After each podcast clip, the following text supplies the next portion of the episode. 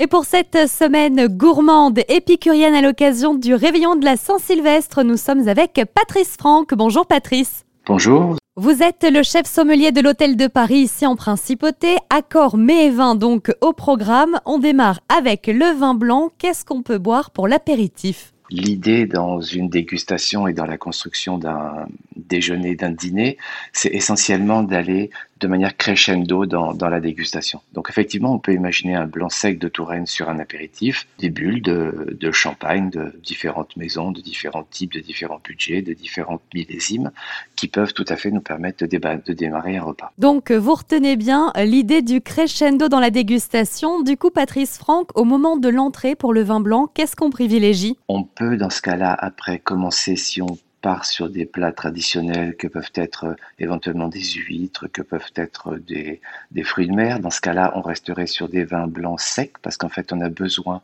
de ce support acide du vin pour se marier avec le côté iodé de, de, tous ces fruits de mer. Donc là, on serait également sur des sauvignons, plutôt peut-être pouilly fumé, peut-être plutôt, plutôt Sancerre.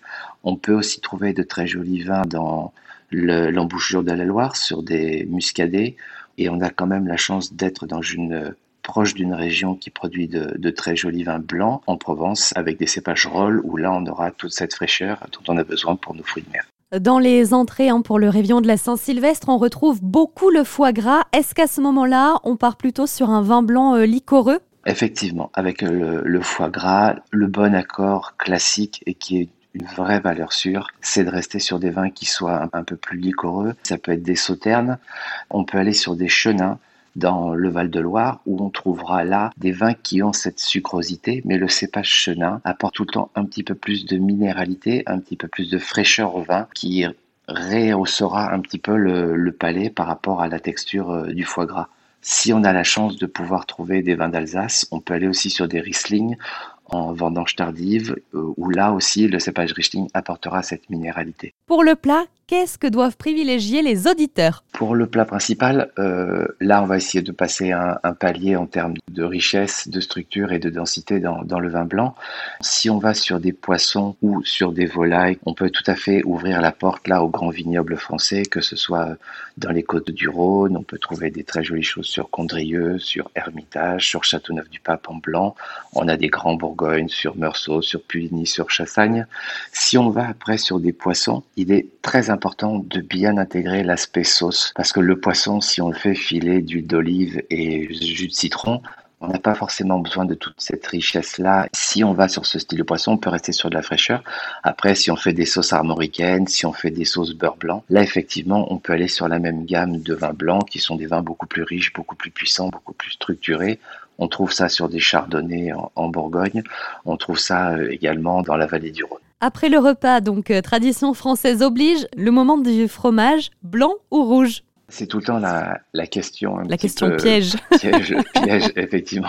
Traditionnellement, dans toutes les familles, on ouvre la grande bouteille de vin rouge avec le fromage pour terminer le repas avec la belle bouteille de vin rouge. Malheureusement, le vin rouge fonctionne assez peu avec un plateau de fromage complet. Donc l'idéal serait plutôt de contourner un petit peu le, problème et de faire des plateaux de fromage à thème. Donc on peut faire effectivement avec des chèvres frais, plus ou moins affinés, cendrés ou non. Là on est aussi sur des vins qui ont besoin de fraîcheur pour compenser la lactose du fromage. On peut aussi faire des plateaux de fromage avec des bleus par exemple ou des pâtes persillées. Là on peut refaire un petit peu de vin sucré ou des portos. En général, le blanc de toute façon se marie mieux avec le fromage que les vins rouges. Et enfin, le fameux dessert. Est-ce qu'on peut boire du vin blanc au dessert? Et si oui, est-ce qu'il y a des accords euh, qui sont plutôt euh, pertinents? On peut tout à fait euh, faire des vins blancs avec le dessert. Je pense quand même qu'il faut un petit peu de sucrosité. Donc là, on peut retourner sur le cépage chenin dans la vallée de la Loire. On peut aller sur Jurançon dans la région de la Gascogne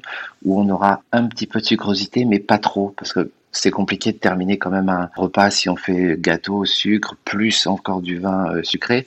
Effectivement, en termes d'accord mais et vins, euh, c'est très agréable, mais c'est aussi un petit peu lourd peut-être pour euh, la fin de repas. Ou alors on peut aussi terminer sur des bulles légères, peut-être plutôt à base de fruits ou à base de crème. Merci beaucoup Patrice Franck. Merci à vous, je vous en prie, passez de bonnes fêtes de fin d'année et un très bon réveillon. Merci vous aussi.